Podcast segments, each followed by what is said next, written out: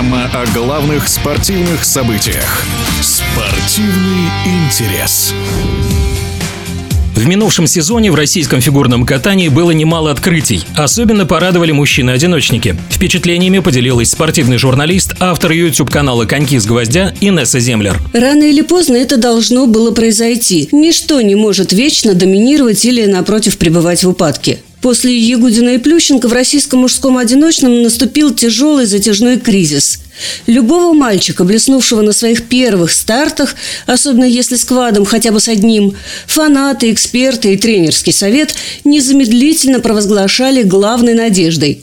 И каждый раз при неизбежных осечках и даже провалах на голову несостоявшегося спасителя обрушивались гневные и язвительные реплики, монологи и статьи в прессе. Но пока общественность бронила последовательно Кофтуна, Калиду, Самарина, жалела Петкеева, Алиева и Самсонова, у нас проросло, созрело и выстрелило целое поколение изумительных ребят с топовым контентом, с более устойчивой по сравнению с предыдущими партиями нервной системой и нередко с адекватной презентацией. Ярчайшая иллюстрация тому – пьедестал только что прошедшего чемпионата России – Евгений Семененко. Знаю, что многие не в восторге от его, скажем так, далеких от академичности линий. Но, во-первых, Женина команда научилась ставить ему такую хореографию, которая максимально маскирует этот недостаток, а то и обращает его в достоинство. А во-вторых, и, пожалуй, в главных, Женя на самых важных, определяющих соревнованиях всегда выбирал максимум возможного для наших мужчин. Вместе с Михаилом Калидой добыл третью олимпийскую квоту – на самой Олимпиаде стал лучшим из нашей тройки в личном зачете. Дважды, в прошлом году и в этом, не испугался близости победы на чемпионате страны и выиграл себе золотые медали.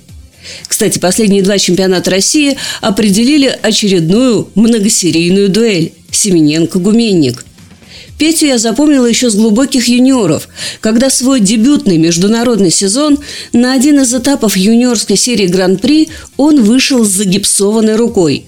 И откатался тогда, надо сказать, отлично.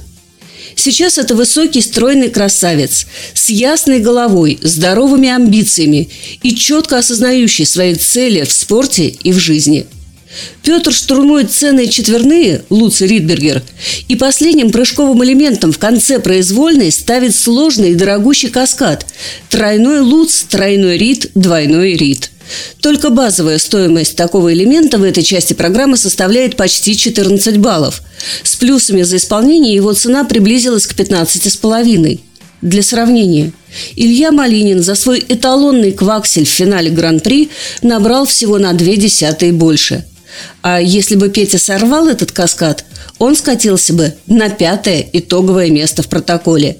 Владислав Дикиджи, Совсем недавно, после одного из этапов нашей отборочной серии, мы отмечали, что Влад очень грамотно промариновался в юниорах и на взрослый уровень вышел в максимально конкурентоспособном состоянии.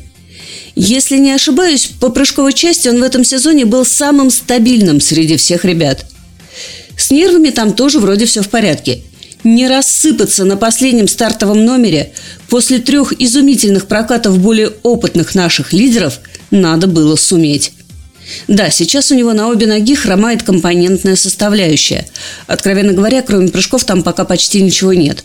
Но стабильность накачать эмоциями и связками можно, в отличие от обратного процесса. К тому же он не первый, кто может взять голой техникой. И, полагаю, в существующей системе судейских координат не последний. И я бы не стала так смело говорить о ренессансе нашего мужского одиночного, если бы дело ограничилось только этой тройкой. Очень добротными прокатами, с хоть неприятными, но не критичными в масштабах Вселенной ошибками, порадовали Дмитрий Алиев, Даниил Самсонов, Семен Соловьев, Андрей Мазалев в произвольной – и еще несколько ребят провалили этот старт, но ранее уже показывали зубки. Марк Кондратюк, Роман Савосин, Матвей Ветлугин, Глеб Лутфулин. Так что на ближайшие годы интерес к мужскому одиночному внутри России обеспечен. А когда нас допустят на международные старты, многие из названных и еще не названных парней, думаю, там не потеряются. Спортивный журналист Инесса Землер в эфире радиодвижения. Спортивный интерес.